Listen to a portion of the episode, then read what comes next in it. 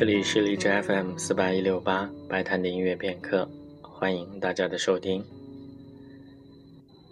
最近的一个新闻是诺贝尔文学奖的颁奖，而今年日本作家村上春树再一次陪跑，所以今天分享一个和村上有关的曲子——亚纳切克的小交响曲。这个曲子是村上的小说《一 Q 八四》当中的一条线，不过小说我只翻过开头。现在还记得主角坐在出租车上，听完了亚纳切克的小交响曲。村上的书里写爵士乐的地方特别多，他本人也是个爵士乐的大行家。但是看他和小泽征尔的音乐谈话录时，发现他对古典音乐的感受也非常敏锐。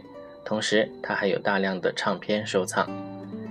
亚纳切克的小交响曲在古典音乐中不能算是经常听到的曲目。首先，这首曲子的配器是比较奇特的。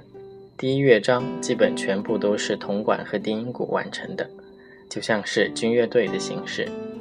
确实，亚纳切克把这个曲子提献给了捷克斯洛伐克军，但是他说他所要表现的是一个自由的人，有着美丽愉悦的心灵，以及力量、勇气和必胜的决心。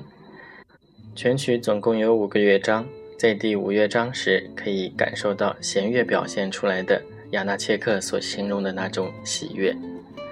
下面就请大家一起来听捷克作曲家亚纳切克所写的小交响曲。